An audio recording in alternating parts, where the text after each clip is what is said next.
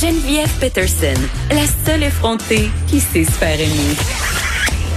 Jusqu'à 15, vous écoutez Les effrontés. C'est hier qu'annonçait le plan euh, de relance culturelle, euh, qu'annonçait, pardon, euh, par Madame. Oui, je sais plus parler. C'est hier que Madame, hein, Nathalie Roy, la ministre de la Culture, annonçait son plan de relance culturelle. Je vais la voir, coudon.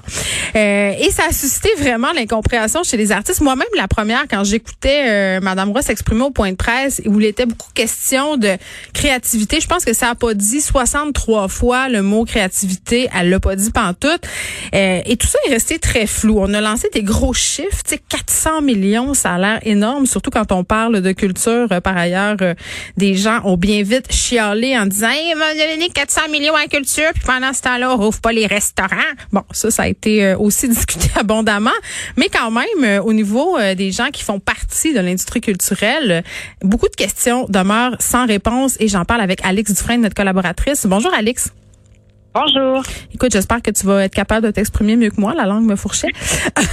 Écoute, euh, tu sais, hier, quand j'entendais euh, la ministre Roy, euh, j'avais envie de dire braguer ses gros chiffres. Ben, je vais le dire. Braguait ses gros chiffres. 400 millions, ça a l'air énorme. Ouais. je me suis pressée de dire à Vincent Dessoureau, avec qui j'analysais le point de presse, que c'était pas tant d'argent que ça et que la culture a besoin d'argent et de plus que 400 millions, et ça depuis des dizaines d'années. Ben oui, exactement. Puis j'ai l'impression, on le voit avec la pandémie, que la crise fait ressortir des problèmes de fond. on l'a vu avec les CHSLD, mais on le voit aussi en culture. Puis je pense que mon intervention va aller en deux sens, c'est-à-dire que on, on, ça montre à quel point on a un problème de financement en culture, puis on a un problème aussi d'équité dans la façon dont l'argent est réparti. ceux qui en souffrent le plus, c'est sans conteste, c'est les artistes puis les artisans. Donc cet argent-là, déjà, c'est pas beaucoup d'argent. En plus, comment il va ruisseler jusqu'aux artistes on a tous de très, très gros ouais. Ben hier, euh, la ministre disait notamment 91 millions de dollars euh, pour la SODEC. Euh, là, je me disais, en mon fort intérieur, on s'entend, cet argent-là va surtout se voir à la télé, au cinéma, mais il y a tout, il y a plein de pans de disciplines artistiques ben, qui vont être oubliés. déjà d'une partie ça va être les, ça va être les, ça va être surtout les grosses, euh, les grosses entreprises ou les grosses compagnies qui vont pouvoir mettre la main mise là-dessus parce que les autres, ils ont encore du fonctionnement, donc encore des gens dans les bureaux pour les aider à, à, à, cet argent-là puis à faire les demandes. Mais euh, si on parle des arts vivants, parce que moi dans la vie, tu sais, je suis metteur, je suis metteur en scène, donc il y a 50,9 millions de dollars qui sont allés pour les arts vivants. C'est quoi les arts vivants? Moi, je dis ça partout. Là, explique-moi. Les arts vivants, les arts vivants, c'est qu'il faut que tu y ailles en personne pour le voir. Puis ah, les gens sur la scène, c'est de la danse, c'est de la musique quand c'est live euh, c'est du théâtre, c'est du cirque. Bon, c'est les arts vivants. Et donc, euh, et donc, hey, mais ils peuvent faire des captations, ils l'ont dit. bon, là, c'est l'autre blague, là. C'est vraiment de dire, ils ont lancé un nouveau programme, puis le nouveau programme pour se réinventer s'appelle, euh, je, vais le retrouver, le titre, là, mais c'est quelque chose par rapport au numérique, là, tu sais. Donc, ça, déjà, on a un problème parce que de dire, ben, les arts vivants, c'est tout sauf numérique. Quand il y a de la vidéo, ça fait partie du spectacle. Le spectacle n'est pas une captation. Pourquoi le public, pourquoi le public est important au niveau ben, des arts vivants?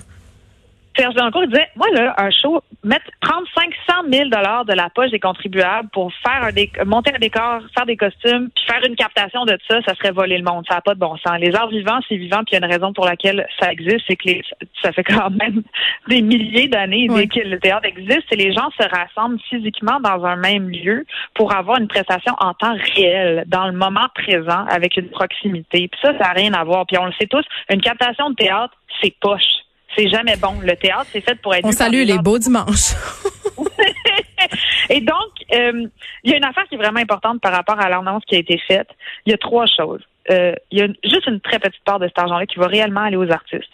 En ce moment, ils nous disent on vous donne plein d'argent, soyez créatifs. Non, non. Ce qu'on fait de notre vie au quotidien pour survivre, on est déjà créatif. On est déjà en train de se réinventer. Moi, je peux plus entendre va falloir vous réinventer. C'est ça notre job, c'est de se réinventer au quotidien. D'être. Genre juste pour payer ton bill d'hydro, faut que tu te réinventes. Juste pour payer mon bill d'hydro, faut que je me réinvente. Fait qu'imagine pour créer le spectacle. Et là, on nous dit proposez des projets. Puis tu fais attends, excuse-moi. Premièrement, nos spectacles qui étaient là, qui étaient vivants, puis ont été annulés. Qu'en est-il de ça? En mars dernier, on nous a promis, l'UDA et euh, la, la, la, ministre nous ont promis qu'on serait euh, rémunérés pour les spectacles qui ont été annulés. Toi, concrètement, tu as eu des tournées d'annulés. J'avais 32 spectacles. On s'en a joué dans Paradise partout au Québec, à Paris. On revenait faire deux semaines au Katsu. Et ces shows-là, on les a répétés. Il y a, des, il y a des costumes qui ont été créés, il y a des décors qui ont été créés, il y a des artisans qui ont travaillé là-dessus, il y a des techniciens, techniciens qui ont travaillé là-dessus. Personne n'a été payé, là. Puis on sera pas payé. C'est ça qu'on vient d'apprendre aujourd'hui aussi là dans le devoir. Il dit il semble qu'on qu'on sera pas rémunéré pour ça. Moi, j'ai de la misère à payer mon loyer en temps normal parce que la plupart des artistes, là, il faut se le rappeler, Brigitte Anquès, elle le disait dans le devoir, les artistes sont pauvres à la base déjà. Donc Hey, déjà, OK, on a de la OK, misère à attends. Ça va être ma question euh, de femme de droite. Est-ce que tu es plus riche avec la PCU qu'en temps normal? Mettons, Euh, ça te fait-tu un petit break d'avoir la PCU? Ça dépend parce que moi, j'ai pas de revenus euh, euh, constants. C'est-à-dire qu'il y a des mois où, je te le dis, mettons Geneviève, au mois de janvier, j'ai, je pense, 1000 pièces qui est rentré dans mon compte en banque, mais le mois d'après, j'en ai beaucoup plus qui est rentré parce que j'ai fait un contrat. Fait Mais comme beaucoup de travailleurs autonomes. Exactement. C'est la réalité des travailleurs autonomes. Puis non, la PCU, c'est pas assez. Puis, tu sais, je veux dire, je fais pas beaucoup d'argent dans la vie, mais la PCU, c'est pas mal moins que ce que je fais d'habitude. Parce qu'il y en a qui, ont, qui disent que si vous avez tout eu un gros chèque de BS puis que vous vous plaignez le ventre plein. Ben non, c'est pas vrai. Premièrement, tu sais, je mets tout le monde au défi de vivre euh, avec 2000 dollars par mois puis d'essayer de créer des spectacles en même temps. C'est Mais faut que tu sois, faut que tu te réinventes, je pense. C'est ça.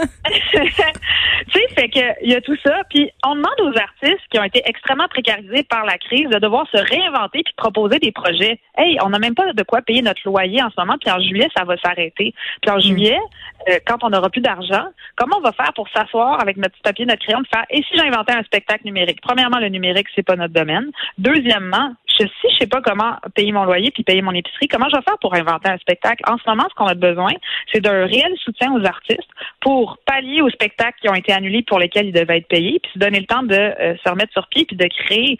Mais on demande encore aux artistes de créer le ventre vide. Donc Mais là, il y a comme quelque chose. hier, j'ai craché ma gorgée d'eau euh, quand j'ai entendu la ministre Roy dire qu'il y aurait des sommes imputées pour mieux rémunérer euh, certaines catégories d'artistes, entre autres les écrivains. j'ai, en tout cas, j'ai hâte de voir. J'ai hâte de voir. Oui, J'attends mon chèque, ouais, je pense qu'il est dans la malle, je sais pas. c'est ça. Puis là, on vient d'apprendre, le devoir disait qu'il n'y aura pas de compensation pour les pertes de vente de billets. Mais c'est ça, puis on parle, on parle de rouvrir les salles, mais avec quel spectacle? Qu'est-ce qu'on va montrer aux gens? Moi, c'est ma question. Ça pourra pas, ça pourra pas se faire si les, les salles de spectacle sont pas subventionnées puis sont pas soutenues. Mais le théâtre, le Katsu, par exemple, Olivier Kemed, qui est un des signataires, là, un des 200 signataires de la lettre qu'on a Mm. envoyée à la ministre, dit, ben moi, je peux réouvrir à 25% On va en faire de l'art vivant, mais il faut qu'on soit soutenu parce que Mais ça sera pas rentable. Je veux dire, on faisait la déesse des mouches à feu, ça le combe ensemble, puis c'était pas rentable. Je veux pas dire. rentable. Exactement. Puis on pourrait questionner Oui. pourquoi, là, ça c'est une autre discussion, mais bon, c'est quand même ça la réalité. Oui, c'est ça la réalité. Puis souvent, ce qui est subventionné, ça va être les théâtres, ça va être les billets des spectateurs. Le public le sait pas, mais le public est subventionné par l'État pour aller voir du théâtre, pour que ça coûte pas le réel prix. Qu'est-ce que ça coûte Bon, encore une affaire que je paie avec mes taxes puis que je savais pas. Et le, et le, c'est souvent les artistes qui vont être les derniers euh, Mm. subventionnés. Et là, je retrouve l'appel d'offres, Geneviève.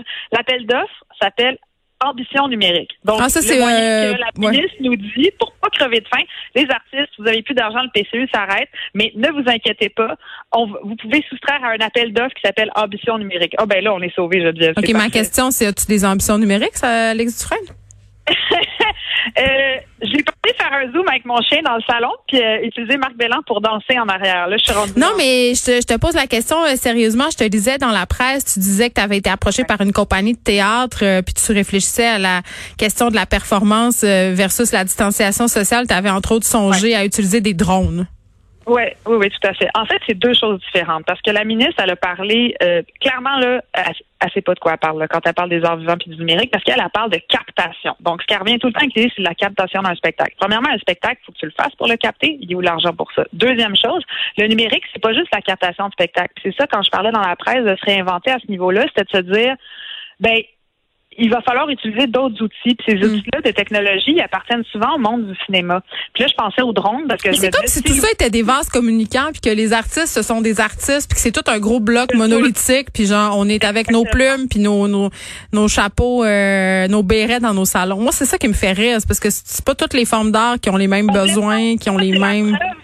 Ben oui, puis ça, c'est la preuve que la ministre n'a pas écouté. C'est-à-dire que la semaine passée, on a envoyé une lettre. Il y a 250 signataires qui ont envoyé une lettre avec euh, euh, notamment Olivier Kémet qui l'a écrit, là, mais il y a Claude Poisson, Ginette Noiseux, Lorraine Pintal. Qui sont David tous des gens euh, qui sont actifs dans le milieu du théâtre, Il pour le ceux qui... Oui. Le Katsu, il dirige le théâtre du CEP, il dirige euh, l'Espace Go. Et cette lettre-là a été envoyée et on n'a jamais eu de réponse. Jamais. Mais non, vous avez eu c'est- 400 millions. Oui, c'est ça. Mais avant de faire 400 millions, on demandait même pas ça. On demandait rencontrez-nous, c'est nous les professionnels de ce milieu-là. On sait de quoi on a besoin, on sait comment répartir cet argent-là, on sait de combien on a besoin, puis on sait comment l'utiliser. Et là, mm. ce qu'on dit, c'est chaud de boucan. Voici 400 millions. Roulez-vous dans l'argent et créez des projets numériques avec ça. Ça marche pas comme ça du tout, du tout. non, puis nonobstant ça aussi, euh, la réalité de tout ça, là, on parle des plateaux de tournage qui vont reprendre. Je lisais Sébastien Diaz sur Facebook pas plus tard qu'hier qui disait comment on va faire euh, pour un tournage de cinq jours quand on nous demande de s'isoler 14 jours avant, 14 jours après. Ça veut dire que les producteurs vont devoir payer le monde à rien faire. Puis en plus de ça, les acteurs, les actrices qui ont des familles, comment ils vont gérer ça? Donc, à mon sens, là, c'est un, c'est un méchant panier de crabe. Tout ça, il y a rien de clair. Et je sais que 400 millions, ça a l'air gros. C'est rien, quand, quand on sait comment ça coûte tourner un film, comment ça coûte tourner une série. Cet argent-là, ça va aller excessivement vite. Il y en aura plus. C'est une belle annonce, c'est le fun. Mais j'ai l'impression que justement, on n'a pas les réponses auxquelles on devrait s'attendre. Puis moi, j'ai envie de te partir sur euh, le commentaire qui revient très très souvent. On donne 400 millions à l'heure, alors qu'on est dans marre dans nos CHSL qu'on est dans la marre des hôpitaux, que les restaurants sont pas ouverts. Tu sais, quand t'entends ça, quand t'entends ça, toi, tu sais, qu'est-ce que ça ben, fait? J'ai deux réponses à ça. D'un côté, parce que l'art c'est pas nécessaire, tu sais, on sent nécessaire au sens nécessité là, tu sais pas. pas. Oui, on va pas mourir. On n'a pas besoin, c'est ça. Exact. Une j'aimerais répondre à ça en disant qu'est-ce que vous avez fait quand vos jobs se sont arrêtés? Qu'est-ce que vous avez écouté? Qu'est-ce que vous avez lu? Puis qu'est-ce que vous avez regardé pendant la pandémie? Je veux dire, l'art était quand même là pour remplir une bonne partie de. Ben, c'est assez paradoxal. On n'a jamais eu autant besoin d'art qu'en ce moment. Exactement. Après, tu dis, OK, mais ça me fait pas dans mon assiette, puis ça, ça, ça essuie pas les fesses de nos petits dans les CHSLD. Je suis d'accord avec toi. C'est des enveloppes différentes. C'est des budgets Ça enlève rien ça enlève rien au CHSLD, ça enlève rien à rien. Puis même le Cirque du Soleil, quand on critique le 225 millions mm. qui a été donné, c'est même pas la même enveloppe. Donc c'est pas une enveloppe artistique, c'est pas une enveloppe mettons du Conseil des arts qui aurait reçu cet argent-là, c'était une enveloppe comme avec Bombardier. Puis en même temps, ce qu'il y a derrière cette idée-là, Alex Dufresne, c'est de dire pourquoi on subventionnerait comme société euh, des formes d'art qui sont non rentables. Ben ça, c'est un choix de société. Puis si on regarde, mettons, l'Europe, la France qui font ça, ils vont encore plus loin ils font une intermittence du spectacle. Mais l'art n'a pas le même statut en Europe qu'ici, c'est pas le même marché. Le même statut, on n'a pas le même nombre de gens, le public est différent, mais on pourrait l'avoir si on en faisait une préoccupation sociale réelle. C'est-à-dire que si le théâtre était plus accessible, il était mieux subventionné, que les billets étaient moins chers, qu'on arrivait à offrir plus de prestations gratuites, soit dit en passant, il y en a beaucoup, là, des prestations gratuites. Il y a beaucoup de euh, prestations plates aussi, je Excuse-moi. oui, mais comme toute chose, comme toute chose, je ben il y a du bon théâtre, il y a du mauvais théâtre. C'est mauvaise foi, là, je m'excuse. Ce que je veux dire, c'est que l'argent que les artistes reçoivent, c'est pas de l'argent qu'on enlève dans d'autres secteurs. Hmm. C'est des enveloppes qui sont différentes. Donc, pour toi, Alex, en terminant cette annonce-là, euh, est-ce que tu qualifierais ben, que c'est de la poudre aux yeux? Moi, je dirais que c'est de la poudre aux yeux, puis tout le monde veut une relance de la culture, mais moi, je pense qu'une véritable relance de la culture, elle doit s'accompagner de changements structurels qui permettent plus d'équité puis moins de précarité. C'est ça l'important, c'est penser à la précarité des artistes et à une structure de fond qu'il faut repenser, pas juste faire des projets numériques. Très bien. Merci, Alex Dufresne. On se parlait de ce plan de relance culturelle annoncé hier par la ministre Nathalie Roy.